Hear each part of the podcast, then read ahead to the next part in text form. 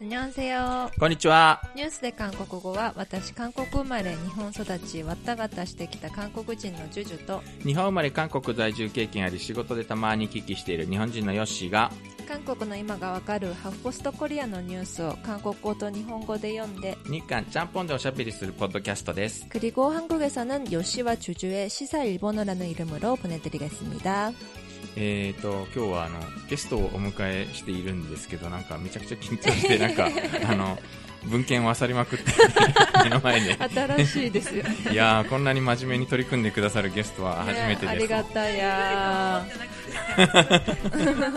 いえいえいえ。え、で、ゲストがいる前でちょっとすいませんな、つまんない雑談なんですけど、昨日あの、コンジャっていう映画を、あ、うん、試写会行ってきまして日本ではなんだっけブラックヴィーナスと呼ばれた男みたいなサブタイトルがつ。いてるの、うん、あすごい面白かったですよ。あのなんかもう最初から最後までもう誰が誰を騙してるんだ誰と誰が味方なんだみたいなあのギリギリのところが明かされずに明かされないまま結構クライマックスに突入していくので。へで味方同士が盗聴し合ったりとか。でなんか敵と味方が手をつないだりみたいななんか不思議な場面がいっぱい繰り広げられる、えーそう。あれがね90年代の話なんだけどーはい。なんかあんまり舞台がほとんど北京なんであの映画の舞台があんまりなんかこう懐かしいなとは思わずはいはい。ええやっぱりキム・ジョンイルとかキム・デジュンとかそういう人が実名で登場するあの韓国を得意の現代史ドラマみたいなあの感じの作品でしたけど、はい。うん、いやなんかねそれ見ててそうあのいろいろあ平壌でなんかすごい胃が痛い思いしたなとかなんか平壌がすごいリアルに 登場するので なんか胃が痛いなと思いながらちょっと見たりしたんですけど、うん、それは何の胃の痛さなんですか？えーいやなんかあの平壌にいるとなんかすごいねあの胃が痛くなるんですよ。行けばわかる。行けばわかる。このなんか重苦しさというか息苦しさというか息の抜けないあの感じとかですね監視する人の目？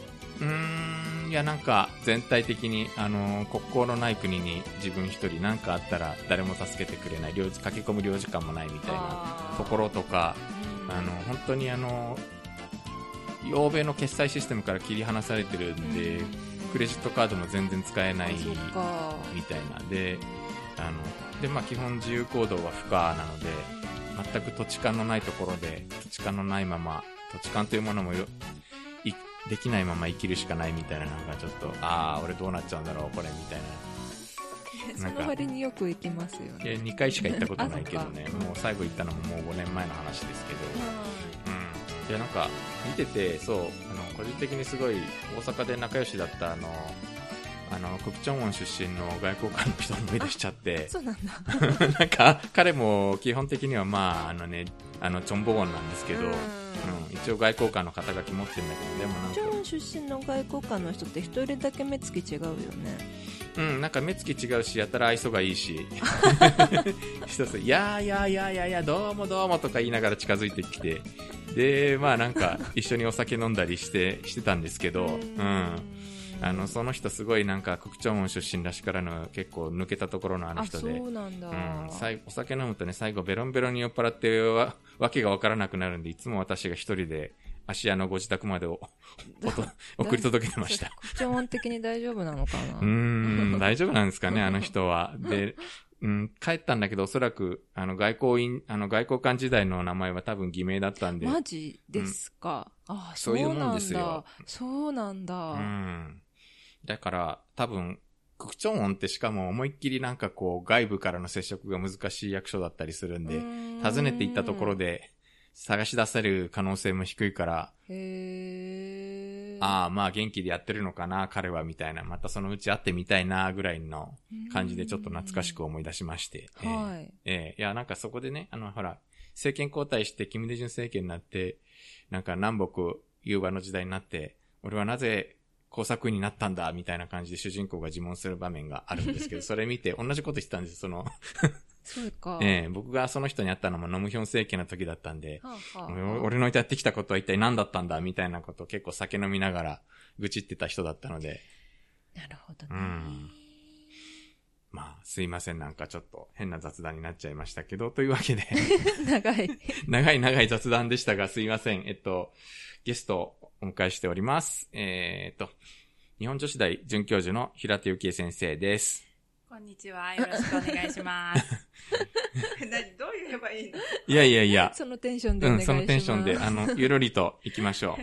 大丈夫ですよ。はい。えっと、実は、時々このポッドキャストでも、あの、紹介してましたけど、い、覚えてる？ん？あの、ほら、チェジド出身のあの、パンマガーとか、あの、あ、あいごちっこそちっこそと言っているあの、えー私が住んでたハスクの、はい。えーアジュンマーの話を時々はいしましたけど、で、私が帰国することになって、同じ部屋譲ったのが、あ、そうなんですそうか。なんですよ。そう、1996年からですね、私は。あの、新潮のハスク。ええ。おあれ、み水風呂の下宿ですか？違う？ご飯が美味しくない下宿？ご飯も美味しくない、水風呂も時々あるみたいな、そういう、なんかお湯が出ないとかね。ご飯はね、でも、マシよ、あそこ。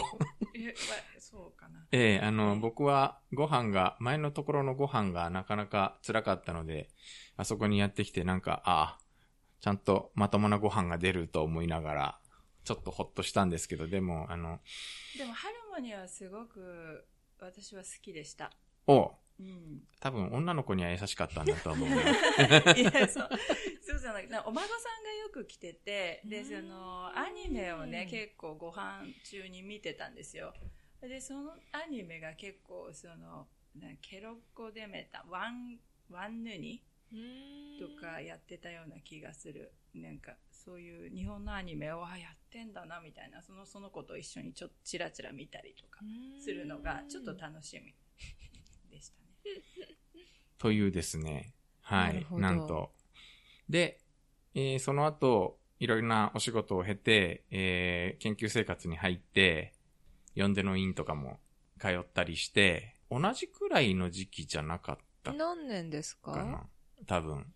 私が四電大学院に行ったのは2001年かな？2001年の3月とかだと思います。から。あから何年まで？で。2007年の3月に帰ってきた。ーあ、じゃあ被ってますね。私あそう2003なんですね。年入学なので。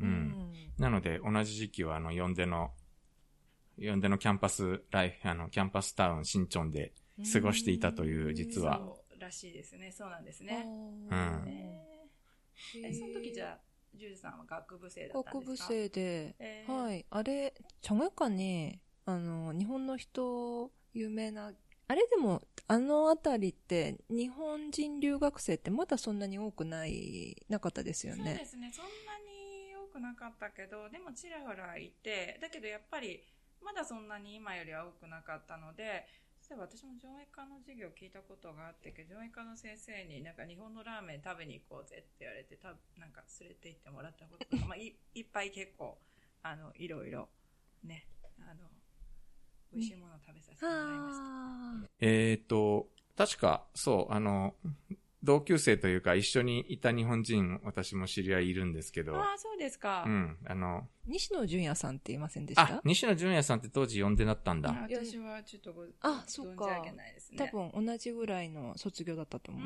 うん。うん。あの頃呼んでに行ってたんだ、あの人。あと私が通ってる時に卒業してたから。へー。うん。そうそうそええそういうですね、なんか、あとなんか、あの時ぐらいに韓国学共同課程っていう大学院があって、そこにあの、留学生がすごくう。多く来てたんですね。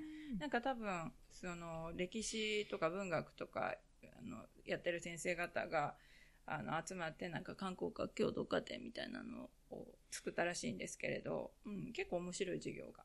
うんありましたもともと実はあの、私あの、日韓学生会議っていう、はいはいえーそう、あの、インカレの国際交流団体やってて、で、えーそのね、多分そこでは重なってないんだけど、はい。うんその次の期なんです。そうその次の期後輩なんです、実は。うんはい。というへで、ーあの、たまたまなんか、韓国に留学予定してる人がいるよと紹介されたので、はあ下宿の部屋を譲り渡し、えー帰国し、みたいで、そうですこね。えーで、平田さんはそのまま、そのままではないな、一回日本に帰ってきたんだけど、また韓国に再度渡って研究生活に入り、えー私はなんか仕事で行くたびに、韓国でその時は結構年に1、2回仕事で行ってたので、ですね。うん。なんかその度に電話をして、で、まあなんかその、韓日学生会議っていうまた韓国側の。団体があって、そっちとも共同で、そっちの子友達とかもいたのでよくみんなで会ったりとかうん、そうですね。ええ楽しかったですね。そうか、そうか。ねえ。うん。ええ。えで、平田先生の、平田先生、なんか 昔は平田とか言ってたくせになんか、やめましょう。そういうのは。ええ。で、で、専門が、韓流とジェンダあっていうか、そうですね、ポピュラー文化、韓国、日韓の、うん。あの、ポピュラー文化の、まあ、流れみたいなことと、まあ、ある、まあ、それを、まあ、ジェンダーの視点で読み解くみたいなことをやっています。ー。うん、なんかね、これ結構早い時期からやってて、うんあ、の、当時僕は一体なんかその二つがどうやって結びつくんだっていうのがさっぱりわからなかったんだけど、絶対これ好きなもの勝手に結びつけてるだけだって 思ってたんだけど、なんか、なんか一回こっそり、ん私がなんかどっかで、な、うん。何区で北区かなんかの、うんセンター、なんかセンターで話すときにこっそり来ましたよね、うそういえば。ん。予告なしに、あの、そうそうか、本当に北区のこ、あの、北区だったと思うけど、あの、公民館で講座やってて、あの、30人ぐらい受講生の、あの、そういうよくある、受講しになんか、。ヨッシーさんいるみたいな。うんなんかびっくりああれみたいな。そうそういうなんことがか。やめてくださいって真顔で抗議されましえ連絡とか一切なしですよ。た。いや、なんか、見つけたので、いや、家が近くて、なんかそんなことを言い出して、ええみたいな。当時住んでた家にとても近かったので、えーなんか、フラッと見つけて、あ、ー え、ちゃんとお金払って。もちろん。受講生として。えーでそれからもなんか、最近朝鮮学校でも会いましたよね。あなんかあの、授業見学会みたいなやつ。そうそうそう。うん授業見学会とかにも、なんか別に約束はしてないですよ。けど、なんかあれ、うんなるほどこの間のあの、遺族のコンサートは約束して一緒に行きましあた。ーこの間そうかそうか遺族のコンサート行ったんです遺よ。族のコンサートにはい。うん行った方うだん。。そうそうそうそうそう。なるほど。うん彼女はめちゃくちゃ、あの、遺族の大ファンで、昔から大ファンなんです本当に、あの、デビューしたての頃から大ファンでう。ん。うんすごく楽しかったです。でもなんか日本語がすごく上手になっちゃってね。あなんかもうほぼ完璧にほぼほぼ上手とかじゃ、うんちょっと失礼ですね。本当に完璧に。え、そんなにちょって日本で活動してるんですか？実は日本ね、語必要？知らなかったんだけど、ほぼ毎年のように日本公演をやってあ、いる。そうなんですか。前に一緒には行ってないけど、あ、そうそうそう。同じ公演を別の日に見に行ったことがありましたね。うん。そうですねうん。ヨッシーさん、そんなファンだっけ以上？いや、でもね、やっぱり、僕もあの、タルペンギとか大好きなので、ええ昔を思い出あ、せる。そう、あの、前もここで喋りましたけど、あの、ウェンウェンソンチャビっていう曲がありまして、僕はあの、もともと左利きなので、すごく左利きとしてあの、今、鉛筆も右で握ってるけど、生まれつきは左なん遺伝子は多分左なんですね。あの、ボールとかも、鉛筆ももともと箸も左だったし、あの、ウェンソンチャビっていう曲はなんかすごく、あの、共感するん、左利きとして共感する歌なので、うん。なるほど。というようなこともありまして、ちょっと、ええあの、遺族にはなんか、思い入れも若干ありですね。うん。うんそうですね。うんでもでも今回はすごい、ハマリ系朝日ホールではいはい。やったんですけど、なんか音響がすごいあそこのホールいいので、あ、うん、なんかこう歌声もすごく響く感じうんで、いつ。もの遺族とはちょっと違うかなっていうような。ヨッシーさんはちょっと響いていまいちみたいなこと言ってましたよね。うん、なんかね、あの、音ホールに本人が圧倒されちゃってる感じがあって、ホールの良さに本人がビビっちゃってる感じがちょっと見えたんで、若干不満だったかな。なんかあの、公演自体もすごい短かったし、そう、タルペンギをやってくれなかったのがね、アンコールで叫べばよかったのに。アンコールがウェンソンチャビってほぼ決まってるんですよね、あーそうか彼は。私、あの、アクションナラリっていう曲が好きなんですけど、それがなかった。うん。うん、そう。残念です。なんかね、結構ね、あの、曲が少なかったんですうんよね。。曲が少なくて、でも、まあ、こう、今日はこういうホールだからってんで、ちょっといつもとは違う選曲をやってたりした感じもあって、で、なんか最近、日本でベストアルバムなんかを出したりして、その、若干その選曲も影響してるのかなと思ったり。日本語で歌ってるんですか？いやいや、韓国語のベストアルバムを、韓国の歌の、た、ただほら、彼はあの、カーニバルとか、パニックとか、あの、うんうんユニットを組んで歌っていた時の、ユニットを組んで歌っていた時のやっぱり曲が有名で、ソロの曲って実はあんまり有名な曲がうん。ないような気がするんですけど、でも、多変異だとか、あのあ。よく結婚式で歌われるみたいな話は聞けますけど、実際には聞いたことないけど。おうそうなんだ。あ、でもあれが、あ、そっか、あれがあるのか、あの、ハヌルタリだって。うんうんうんううんん。あの曲は確かになんか割とメジャーな曲かもしれない私、イジャクで言うとあれが出てくる。メジャーですよね。メジうんャー。というわけで、2回に分けて、平田幸恵先生、いや、笑い、そう、かっこ笑いやめません。かっこ笑い。というわけで、あの、2回にわたって平田さんにご出演いただくので、その、はい韓流とジェンダーでもなんか、絶対好きなもの2つ組み合わせてるだろうと思ったけど、20年経ってやっと分かりました。20年かかったんだ。なんていうかなんか、あ、そういうことだったのか、ちゃんと連関性があっそんな風に思ってたんだ。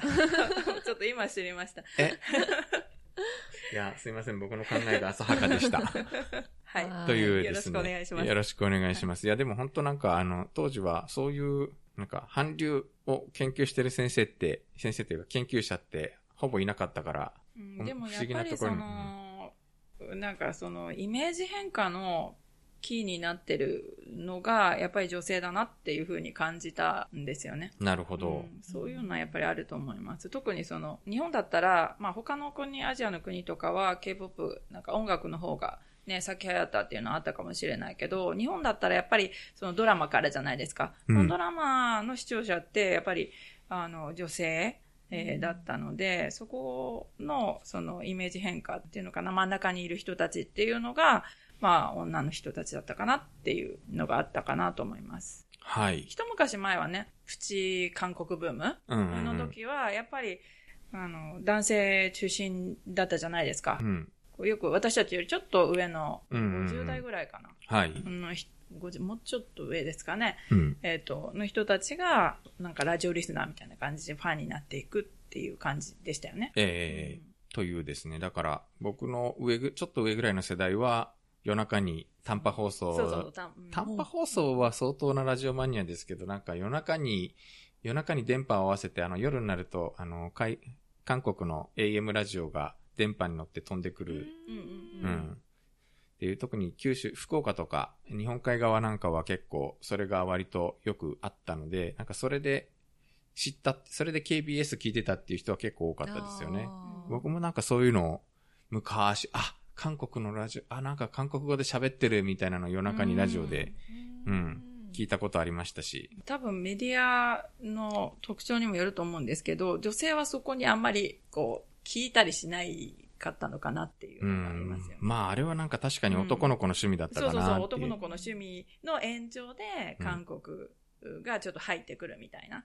ではですね、ちょっとそういう感じで今日は、え2回にわたって平田さんに、えーご出演いただくんですけど、は韓流とジェンダーということで、今日は韓流編、次回はジェンダー編という感じでお届けしたいと思います。今日はだから、韓流の歴史みたいな記事を選んでみました。これちょっとですね、えー全体が長いんですけど、えー前後に分けられる、えー東アジア編と欧米編に分けられる感じなので、一旦ちょっと東アジア編をまず、はいジュジュさんと例によって読んでみたいと思います。はい。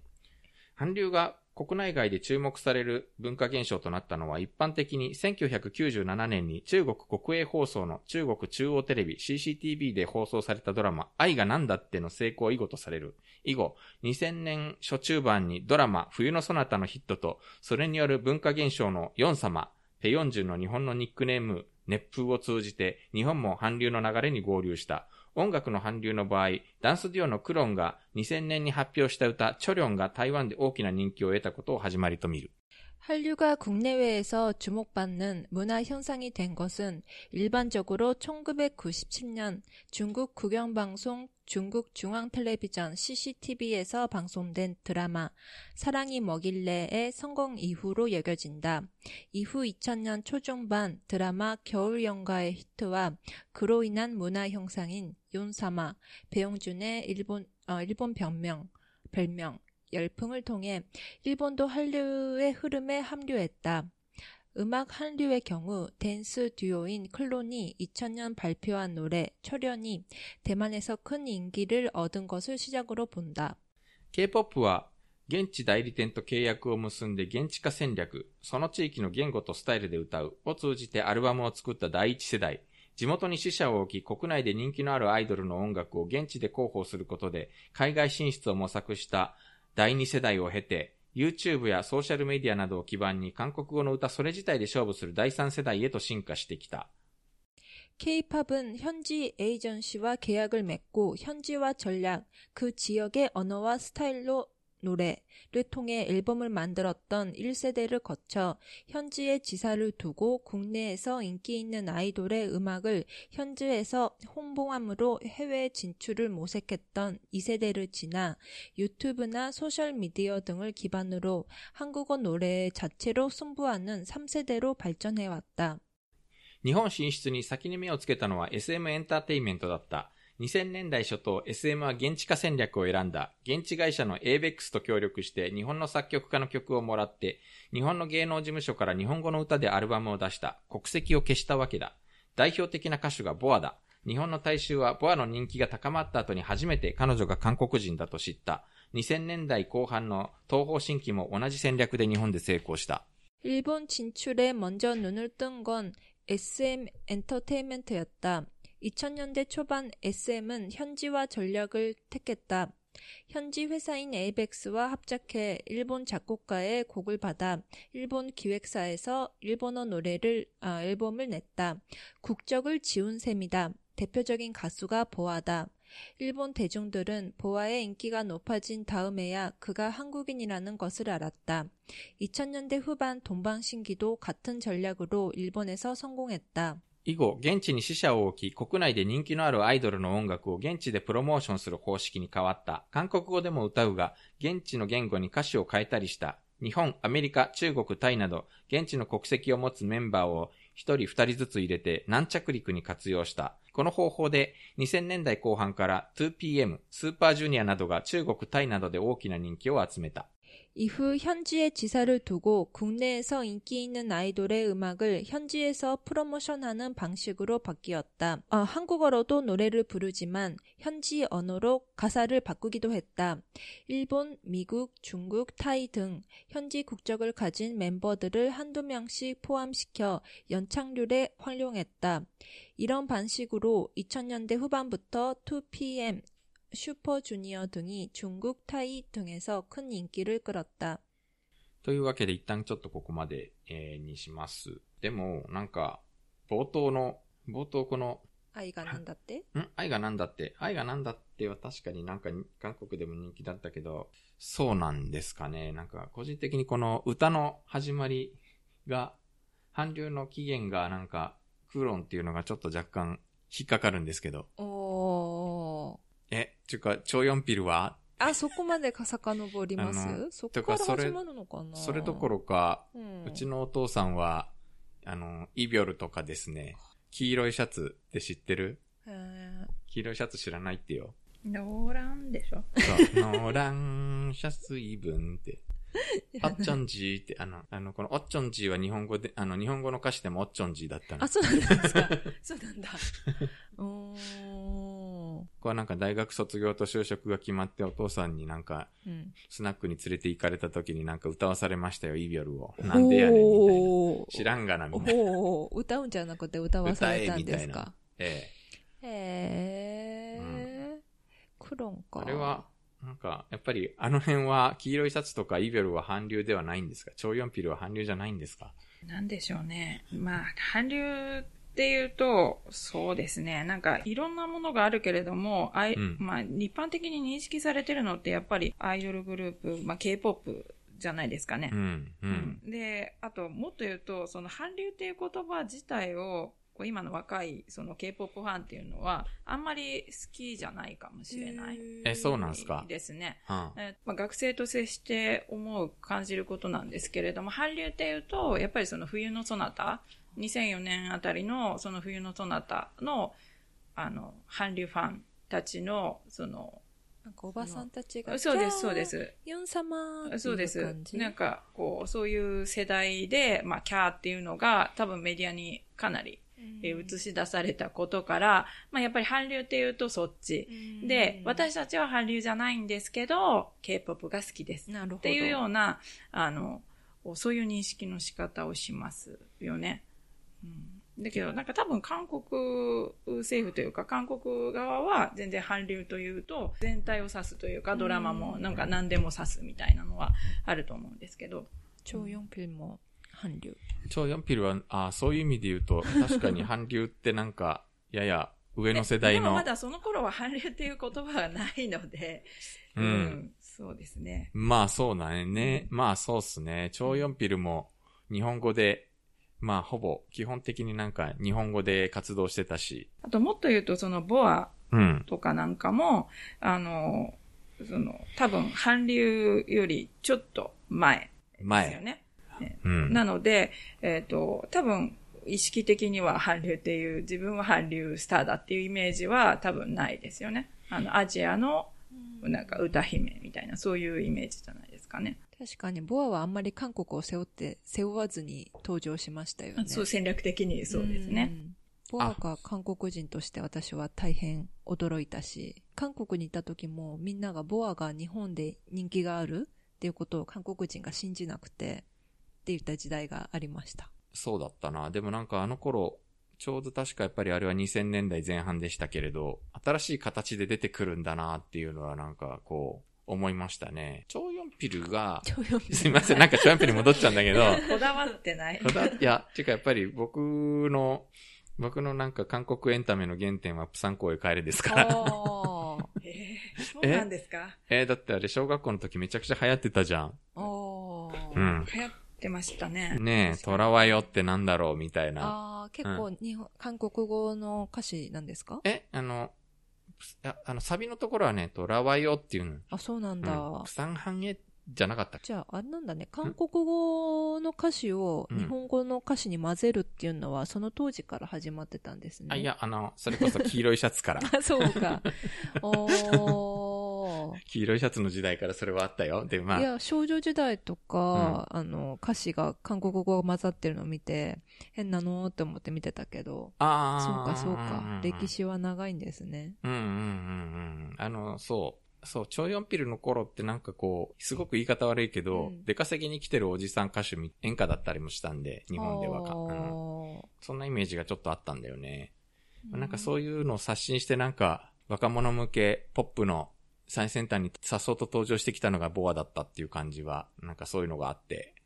多分その韓国っていうと、まあ国自体の日本でのイメージっていうのが、トロットとか演歌とかっていうような、その日本でもちょっと昔のみたいなイメージがすごく強くって、他の音楽っていうのがいろいろ多分あるんだけれども、それを持ってきても多分あの受けないというか、ですよね。うん。まあ、チョヨンピルもすみません、チョヨンピルに、チョヨンピルというたびに笑うな。チョヨンピルも韓国では、ヨヘングルタナエとか、ロックも歌うし、バラードも歌うしなんだけど、はいはい日本ではひたすらずっと演歌で推してた人だったんで。やっぱ演歌歌手っていうイメージが、どうしても日本ではあるわけなんだよね。クローンってそんなに人気だったんですね、台湾でね。知らなかった。中華進出第一世代という位置づけにあるみたいよ。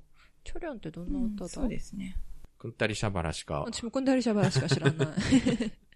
うん。となんか日本だったら、その SES とかが結構その先駆けてデビューしたりしてましたよね。ああ、SES。えー、1900あー、でも SES あんまりなく97、あんまり人気出なかったですよね。日本ではあんまり、うん、そうですね。うんちょっと、あの時期があの早かったかなっていう感じがありましたよね。歌番組に出ていたのはなんか強烈に記憶にあるんですけど、うん日本の歌番組に。うん。あの、浜ちゃんにいじられてるのは。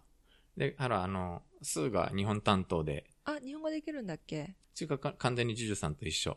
あれ、そんな子が、そっかそっかそっか。うんあ、そうだそうだ。シュウ、シュウさん、ね。あシュウだシュウ、シュウ、うんそうだそうだ。うん。そうですね。そうそうそうんんんすっかり今やなんかダークなイメージが。そうですね。ううんん。そんな話しましたね、前そんな話をちょっと。と、ええ。いたのはいたのよ。ポツポツと多国籍アイドル現地化戦略じゃないけど、もはや名前も覚えていないけど、日中韓アイドル5人組女性アイドルグループっていうのがいて、誰だ？やったんだけど、これも全然ブレイクには至らず。うーん、いつぐらいですか？えーと。ね、たそれこそ90年代後半ぐらい。思い出した。チョリャンサークル。知らないでしょ 知らない。名前は？名前は覚えてる。さすがですね。サークル、サークルっていうね、5人組のアイドルグループがアイドル。いたんですけど、ウィキペディアにいると98年デビューなんですが、はい。なんかすごいアイドルアイドルしてる曲を歌ってました。うんん。あ、全然わかんない。うん。いろいろあったんだけどね。はい。でもやっぱり90年代前半は、90年代のそういうのはね、早すぎてそうですね。挫折したんですよ。。だからそれが、若い子たち14とか16とかだ。うん。で、それが、花開いたのが多分ボアからっていうう。ーん。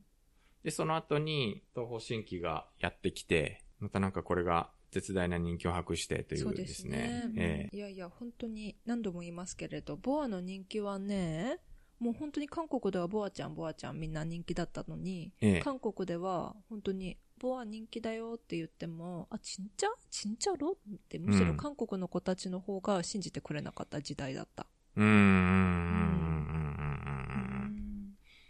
そんな時代もありましたが。うん2003年だったな。2003年。うんあの頃ってなんかでも、ボアは韓国と日本では同じ曲も出してるんだけど、全然違う曲そう、日本もの方が人気だったんじゃないかな、ボアって最初の頃は。そうかもしれない。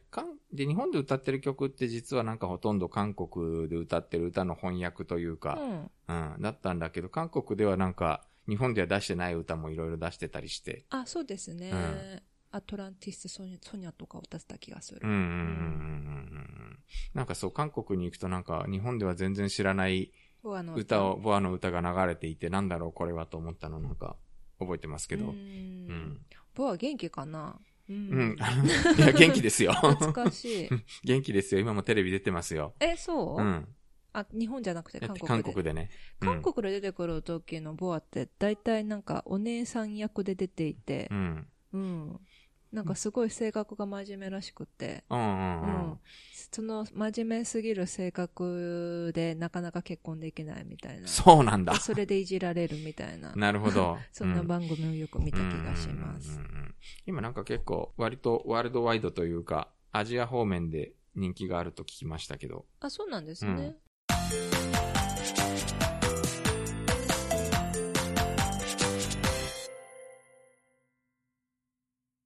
続きやっちゃいましょうか、続き。東アジアの外での可能性を見せた出来事が2011年5月、SM 所属歌手たちの合同公演、SM タウンライブ、フランスパリ公演だった。この公演のチケットがいち早く売り切れ、チケットを入手できなかったヨーロッパ各国の K-POP ファンが、ルーブル美術館の前でスーパージュニアのダンスをフラッシュモブで再現したことが話題になった。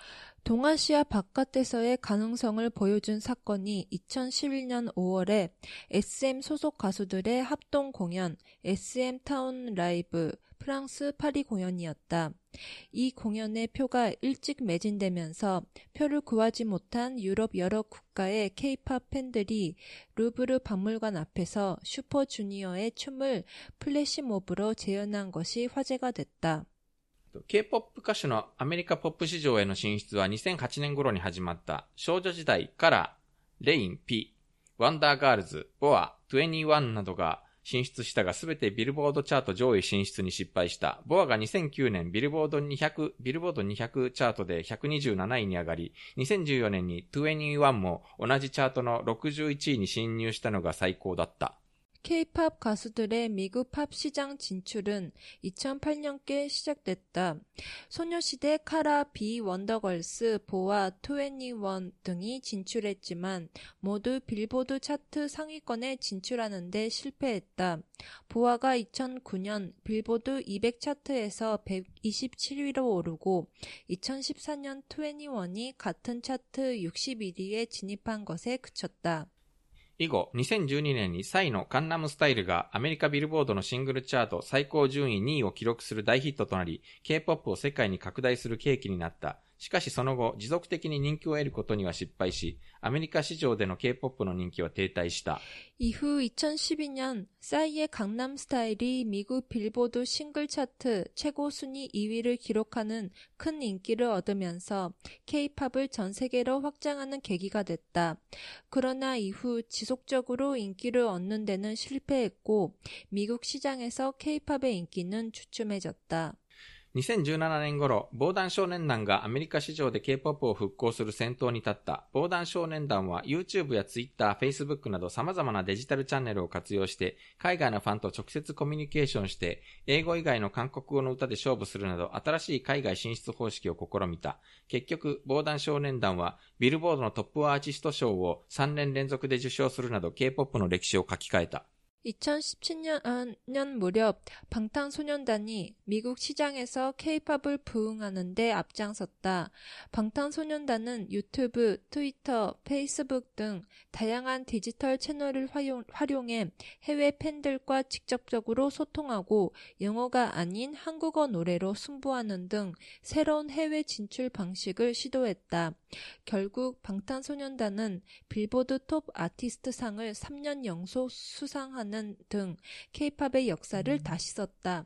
大衆音楽評論家のキム・チャッカ氏は、ボアがブランドは日本で作るのは韓国という一種の OEM 方式だったとすれば、以後の K-POP グループは韓国が企画と制作を担当し、現地人メンバーが部品として投入される形態に制作方式を変えたとして、このようなシステムが可能だったのは、韓国の練習生システムと 20年間で蓄積されたアイドル育成のノウハウをビジネスモデルとして作り上げたからだと語った。 김 작가 대중음악 평론가는 보아가 브랜드는 아, 일본이고 만드는 건 한국인 일종의 OEM 방식이었다면 이후 K-팝 그룹들은 한국이 기획과 제작을 맡고 현지인 멤버가 부품으로 투입되는 형태로 제작 방식을 바꿨다며 이런 시스템이 가능했던 것은 한국의 연습생 스타일 시스템과 20년간 축적된 아이돌 육성 노하우를 비즈니스 모델로 만들었기 때문이라고 말했다.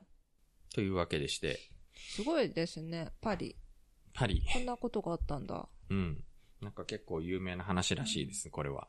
私やっぱり結構アジアでは、あの、K-POP すごく人気じゃないですか。うん。アジアのどの国に行っても、あの、違う国の人同士でも、K-POP のアイドルの話で盛り上がれるってうん。最近言いますようんね。うんだけど、ヨーロッパ、欧米でもこんなに人気だっていうのはひたすら驚き。うん、でもなんか私、時々というか、まあ定期的にでもない、不定期にですけど、コエクスにある、あの、SM エンターテインメントのビル、コエクス RTM っていうところに行くんですけど、そこに行くと、やはりその、ファンたちの、なんか姿っていうのが、年々その、多国籍化してるなっていうのがすごい感じますね。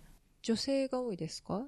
若い女性う。ん、女性も多いですけど、まあ、なんか、そうですね、なんか、何年か前にダンスの、なんか K-POP ダンスを踊ろうみたいな SM が企画している、SM とあとソウル市も企画、あの、共同で企画してるのかな。それに行った時とかは、結構男子もいましたね。東南アジアの方から。ああ、うん。それこそ2012年か13年頃に、あの、出張でタイに行ったらもう街中カンナムスタイルだらけで、あの辺りからなんか東南アジアがぐるっと、もうなんか、まあ、なんか多分あの電気製品、サムスンとかの LG とかの電気製品の進出とおそらく歩調を合わせた感じになたまたま偶然歩調が合ってる感じになるんだけど、あの辺りからなんかもうぐわっと東南アジアで、あの、K-POP が一気に拡散した感じはありましたね。ファンとかも、あの、最初からじゃないですけれども、徐々にその、あの、国際的な交流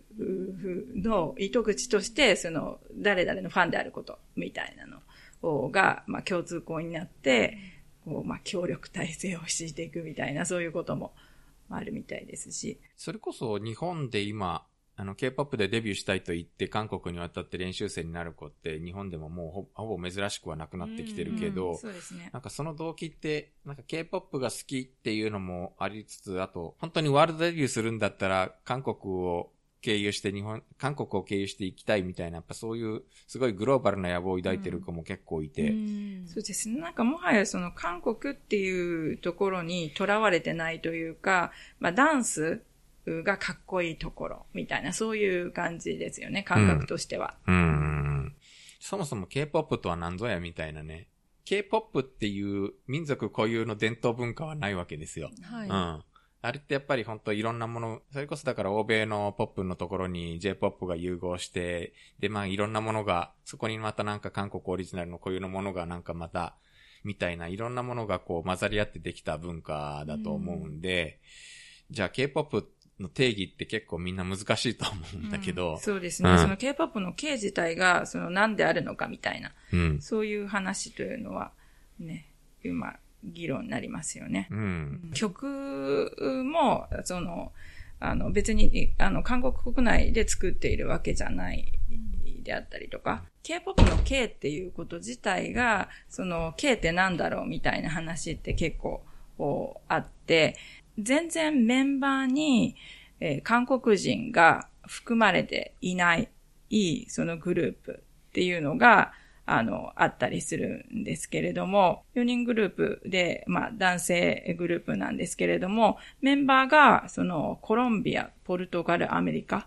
とか出身で、その、アジアの人ですらないうん。というう感じです。で、それは、2014年に、その、そのグループが結成されるんですけれども、その当時、その、アメリカの大学院に通っていた、あの、韓国人の女性が、その、じゃあ K-POP の K っていうのを、まあ、なんか何かみたいなことを、まあ、実験的にやったというような、うん。そういうことなんですけれども、すごく賛否両論あって。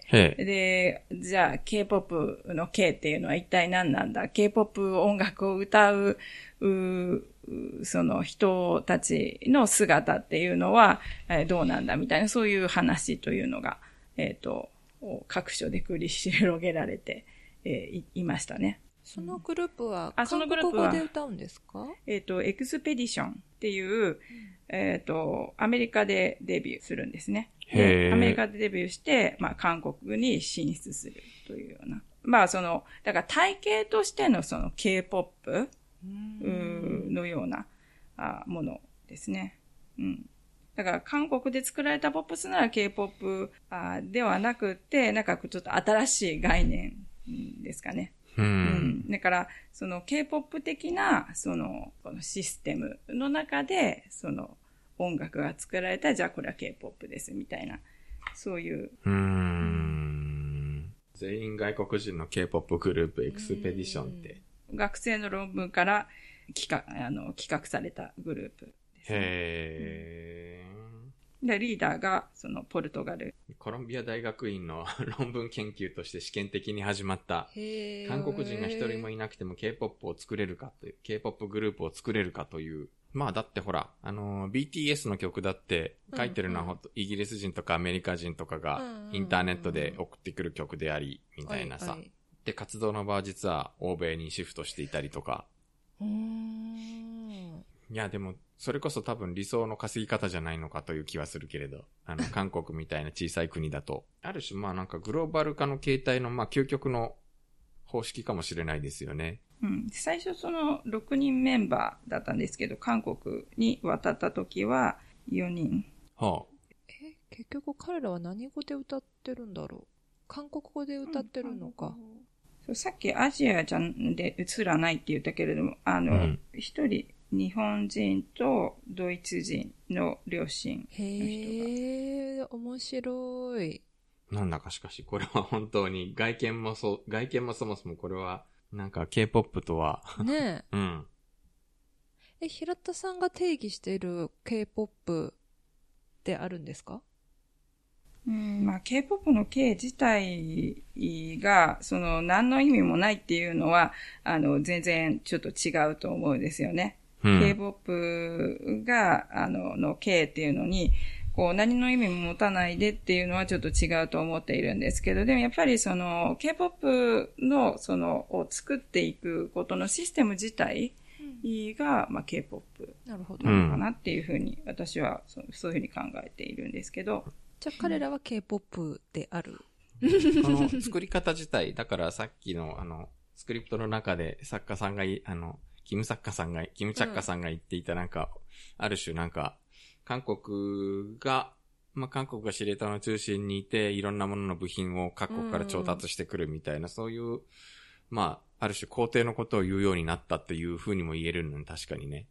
そしたらね、彼らは K-POP だよね。うん。まあそこはそうですね、あの賛否両論すごくうあったところなんですよね。韓国人がいないということに対して、その、まあ韓国人ではないであったりとか、文化を例えばちょっとあの盗んでいるみたいな、な言われ方もしたようですし、うんこう世界化していくにつれて、その、じゃあ、その、K っていうのは何なんだっていう話っていうのが持ち上がってはきますよね。う。うんん。一方で市場はあんまり、市場の意識は別にあんまりグローバルになってないので、その、まあ、これはなんかファンダムの話になってくるかもしれないんだけど、BTS のその、BTS だったり、TWICE だったりとかでしょっちゅうその、これは誰のものかみたいな論争が起きるわけですよう。んつまり TWICE なんかは、この間の TWICE サナの、はい。うん、あの、平成令和の話とかもそうだったし、あと、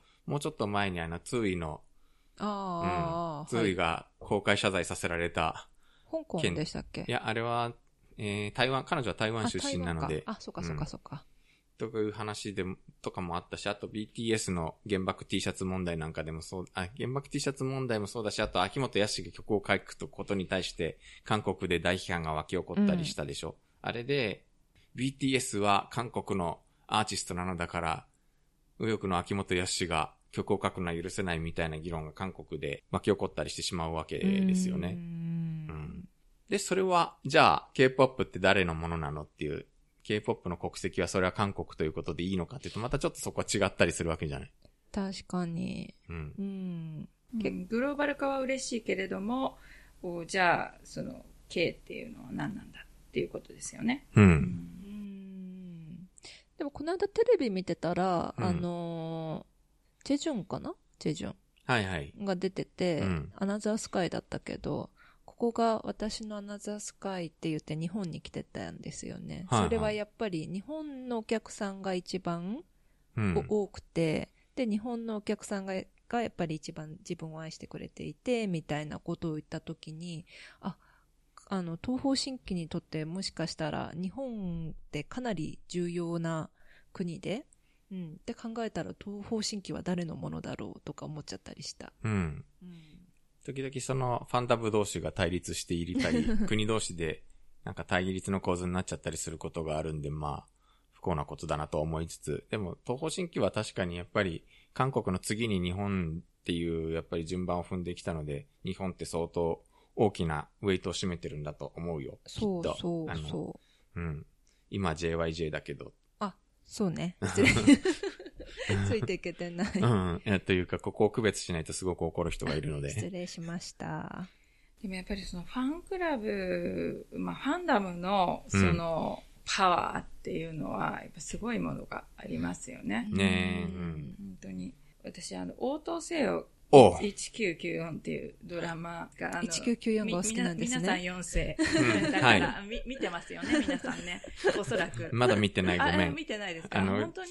え、あれは、チラ見しました。あの、あれはまだ DVD セットを買ったまままだ開いていない。あ、そうなんですか。なんか見てると苦しいんだよな 思い出が押し寄せてきて。いろいろとね、お そ思い出が押し寄せてくる。あの時代では、まあの時代に通ってはいなかったけど、でも押し寄せてくるものがあります。確かにね、私たちも多分、ヨッシーさん95年ですう。よね。はいはい。私96年。ドンピシャの頃ですようんね。なんていうのかな、あの時、ああだったな、みたいな、こう、ね、別に学部生で、呼んでの学部生ではなかったけれども、すごく、例えばポケベルが出てきたり、ピッピッピ、うんピッピが出てきたりであったりとか、あとは、97、1997とかも、すごく、ファンダムのことを知る、韓国におけるファンダムについて知る際には、すっごいいい材料にななんか資料っていうか、になっていて、なんか HOT とあのジェクスキス、フファンダムの話がそう、ファンダム対立の話が、あの、すぐ、まあ、メインって、メインではないんだけど、になっていて、本当によかったら見てみてください。CD 会にものすごい並んだりとか、そういうところいろいろ書かれてましたよね。ファンの子が、あの、誰かのファンで、HOT のファンか。で、CD 買いに行って、で、コンサートに行って、っていうところがすごく細かく書かれてたなと。うん、あありましたね。97です。それ97だと思います。うん。だから、その、ファンクラブの結成式であったりとか、すごく、あの、熱い、あの、話が、あの、書かれていますよね。えっ、ー、と、メンバーのお家に侵入してしまったりとか。はい、ありましたね。えー、うん、そそのなんか、その、オートセ1997の方には、HOT のあのトニー・アンと、あと、ジェクスキスのウン、ウンジワンですね、えー、が出てたりとかもするんです。うん、あの、ウンジワンは本人役じゃない、なくってすごく面白いんですけど。そうなんですね。えー、という話をこの間、ユリイカに書いてらっしゃいました。そうそうそう書いてましたね。ええ。うん。え、だから K-POP の邦画は90年代にあったのだという。ああ。うん。邦画。邦画ではない。ベースというのかな。なんで、なんて言えばいいんだろう。うん、そうですね。うん、基盤というのか。重要な、あの、ところはやっぱり90年代にギュッと凝縮されてるんじゃないかなというふうに。ファンダムのあの話に関しても、そのアイドルシステムの確率についても、そうですよね。すごい、なんかすごいすごいアカデミックな話に。ところでそう、最後、あの、最初にちょっと言っていた、その、K-POP、あの、韓流、まあ、韓流というか K-POP というか、と、女性への認識みたいなところって、あの、冒頭でもちらっと言ってましたけど、もうちょっとなんか具体的に言うと、例えばどういうところから変わっ、どういうところでその変化というか、社会認識が見られるのか、認識が見られるのかなって、あなたなんかちょっと文献を聞き始めました。やめてください。いや、だから、そんな そこでなんかそんな、あそう、そうなの。あのね、うん、私が、冬のソナタが流行した時に、韓国にいたんですけれども、まあ日本の人たちからなんか冬のソナタっていうのがすっごい流行ってんだけど、すっごい流行ってんだけど、な、なに、どうなの？どうなの？みたいな話があって、で、えっ、ー、と、まあ、その人たちを、まあ、インタビューしたことがあるんです。冬のそなたがきっかけで韓国を訪れた人々。うん、うん、あるいは、なんかこれから行こうって言ってる人々みたいなのに、あの、インタビューしたんですけれども、まあ、その時に、やっぱり、あの、よく聞かれたのが、その、全然こう、自分たちが持っていた韓国のイメージとは全く違うあるいはもしくは、全然まあ、あの、イメージがない状態で、こう、入ってくるっていうようなことだったんですよね。じゃあ、そのイメージっていうのは、こう、その、それ以前にはどういうことだったんだろうというような、あの、話から、で、そのイメージを、その、こう、ふっと受け取って、なんかそのイメージの変化に、えっと、まあ、参与したというのは、やっぱりその、女性ファンたちなのかな。もちろんそのメディアがね、あの、仕掛けるというのも NHK がね、えっと、いうのもありますけれども、だけれども、まあ、例えばそのフィノソナタの場合だったら、ファンっていうことでは終わらずに、例えば、まあ、なんか、今では別に普通のことですけれども、あの、韓国語を習い始めたりとか、韓国料理を習い始めたりとか、なんか、チマチョゴリを着てみようとか、うん、なんかそういうことに結びついていったりとか、あとは歴史認識に対しても、ちょっと関心を持つようになっていったりであるとか、そういう、こう、日常の変化ですよね。うん、で、その、面白いのは、その、よく、まあ、あの、聞くのが、その、K-POP のファンの今の若者たちだと、その、親世代、その、だからフィノソナタを見ていた世代で、お母さんがフィノソナタのすごいファンで、あの、一緒に旅行に連れて行かれてなんか、K-POP ファンにみたいな、そういうケースも結構、まあ、ちらほら聞いたりして、なんかそういうその少しずつの、本当になんかまあ、タオルに足らないのかもしれないんですけれども、そういうその日常の変化みたいなのが、すごく、あの、面白いというか、顕著ですよね。でそれまでは90年代以前というのは、ほとんど男性が、あの、韓国に行っていると。まあ仕事だったりとか。あの、観光でもそうですけれども、渡航者の男女比っていうのが全然、その、変わってくるわけですよね。ああ、言われてみればそうですね。それこそ、昔は悪しきキーセン観光と言われたねものがあった時代から今はもう、なんか今はもうミョンドンが中心ですからね。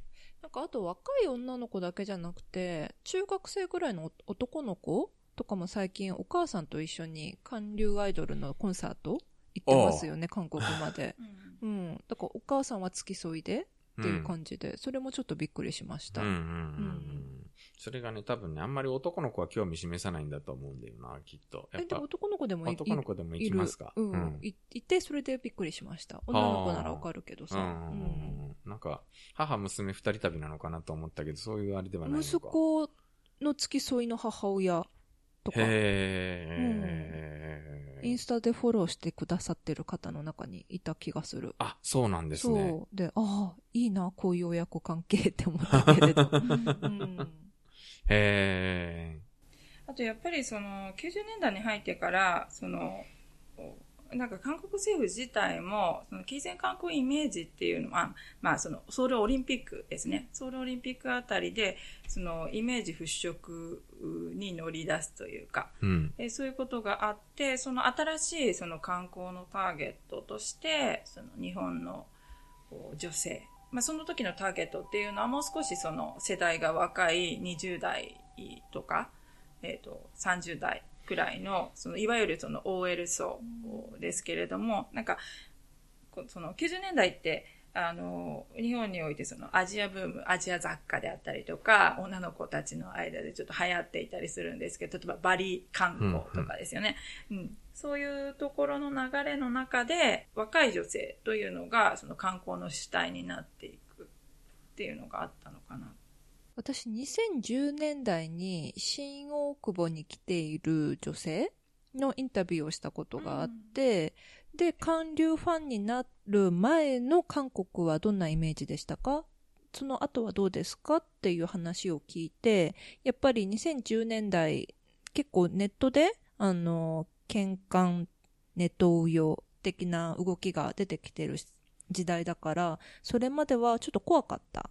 でも、あの、韓流が好きになって、あの、そんな風じゃない韓国を知って、みたいな話があったんですけれど、逆に2000年代だと、その前のイメージってどんなだったんだろうって思うんですけれど、2000年代ですか？2000年代のその冬ソナに、冬なるちょっと前ぐらいですよね。冬ソナであの韓国を好きになった人たちは、うん。それ以前の韓国はどういうイメージだったんだろう。ああんまり何のイメージもない国っていう感じなんですかね。まだそんなに悪いイメージも、特にいいイメージもなかったのかな。うーんとう、ちの父親とかは、あの、冬ソナの、んもう少し前ですけど、冬ソナ世代よりちょっと上ですけど、はいやっぱり、あの、軍事政権の牧恐ろしい世紀ですよね牧世紀が、牧世紀という恐ろしいやつが、スパイだらけの恐ろしい国っていう、それはね。あとはやっぱりその、金銭観光のイメージというのが強いので、まだまだえっ、と、まあその世代の人たちにとって、そういううイメージで、だからそれっていうのはすごく悪いイメージですよね。ね。あとやっぱりね、あの、経済格差がものすごくまだ当時あったから、あの、韓国と日本の、その、はい経済力の差っていうのはやっぱりものすごく大きかったので、日本がお兄さん、韓国が弟みたいな、やっぱそういう上下の序列ってなんか、やっぱり、ありましたねうん、うん拭えないものはね、多分その、冬せな、冬そな世代のおばさま方は、うん。んの世代はね、多分普通に持ってるんだと思う。で、うんそれがやっぱり今の10代になってくるともう全くそういう感覚がなくなってきて、確かに90年代終わりぐらいに、99年ぐらいに私うん。会社の先輩がうん。留学先のイギリスで知り合った韓国の女性と結婚したんだけど、はあ。やっぱりその奥さんに話を聞いたら、あの、水商売をしている女性かってよく、あの、だと思われたっていうふうに言っていた。ああ、だからなんか多分、その冬のそなただけ、まあ割とその韓流とかで取り上げられることが多いと思うんですけれども、なんかそ、それ、そういう、なんかその極端に悪いイメージのようなことが、その、一個のドラマだけでくるっと変わることも、まあ、ないわけで、なんかその前に、その、ワールドカップであったりとか、そ,、のワールドカップを中心とした、なんかそのメディアの動きみたいな、例えばその日韓合作ドラマであったりとか。ベストフレンズでしあれだっけ？フレンズあ、フレンズか。ベストフレンズじゃない。フレンズ。ウォンビン。ウォンビンと深田恭子ですね。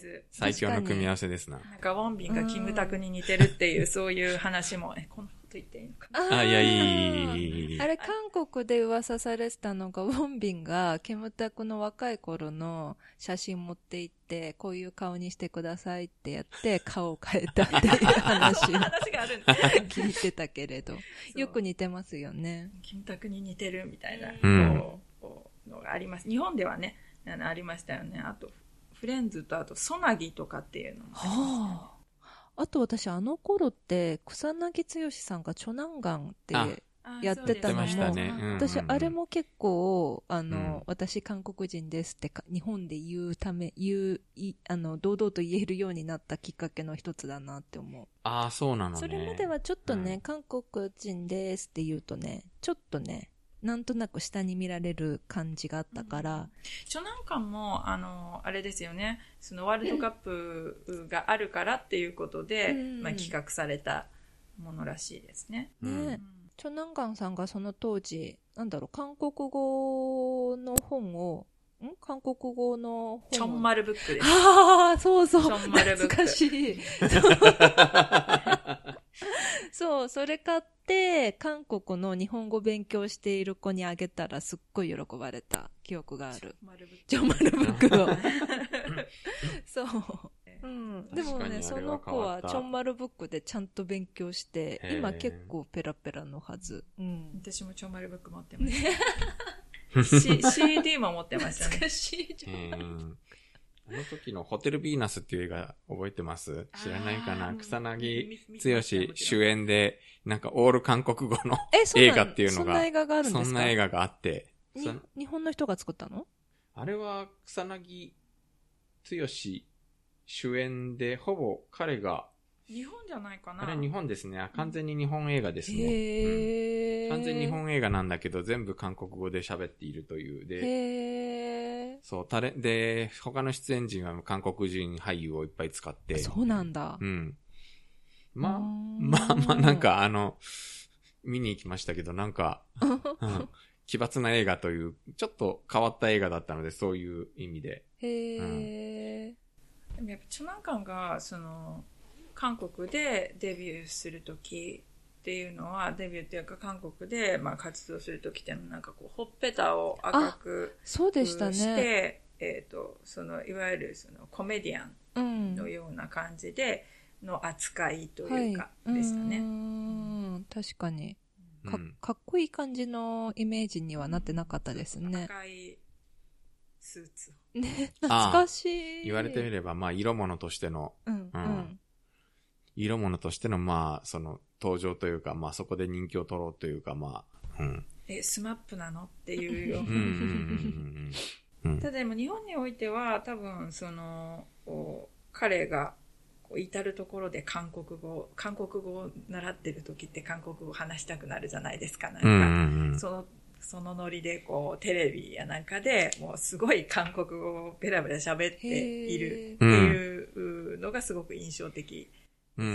あのなんか、韓国語の流暢さはちょっと驚きましたね。なんか以外でも少しずつ、別の番組でも、なんか関係ないのにちょっと韓国語交えてみたりとか。あ、でも確かに。それも嬉しかった記憶があるな。うん。うん、まあでもその後からどんどん少女時代とかカラとかが出てきますからね。カラはなんかもう普通に、あの、バラエティ番組に彼はなんかどちらかというと日本の活動がメインになって、ガンガンバラエティ番組に日本語で登場するようになってるか、なってきたから、それ2000年代後半ぐらいじゃないかな。うん。懐かしい、うん、なんかなんかすごい、プレイバック2000年代。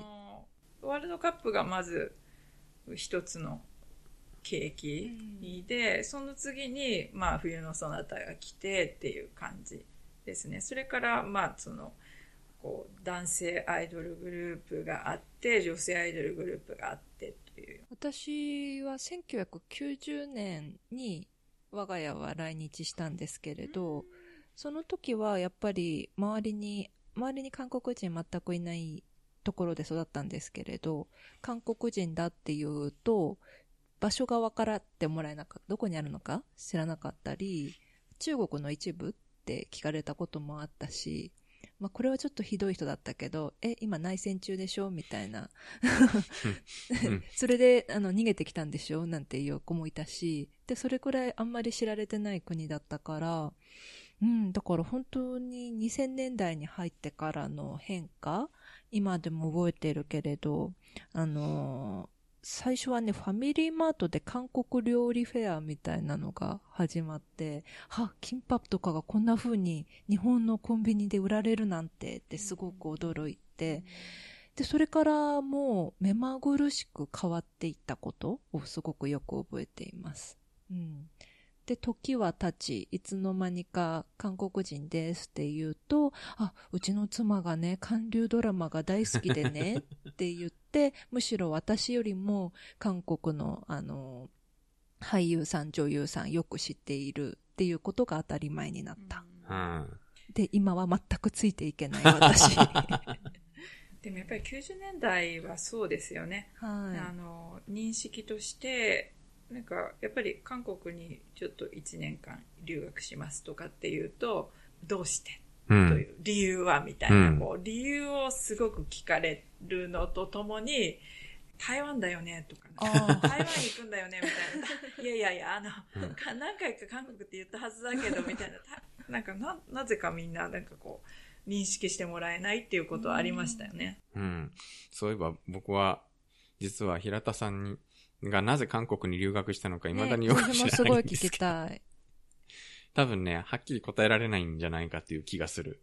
いや、そだって、よヨッシーさんは答えられるんですか？よくわからない。うん。いろいろなんか理由はなんか3つぐらい思いつくけど、3つどころかなんか理由が何本も思いつくけど、なんかそれを、そう、人によってもなんか説明が変わるし、そうそうそうそう。その時々によって、時々によやってあの、うん、なんでってよく聞かれるけど、まあなんか、あめんどくさいな、みたいな時は、うん、まあ実は大学で歴史やってまして、みたいな、ああ、そう、みたいな。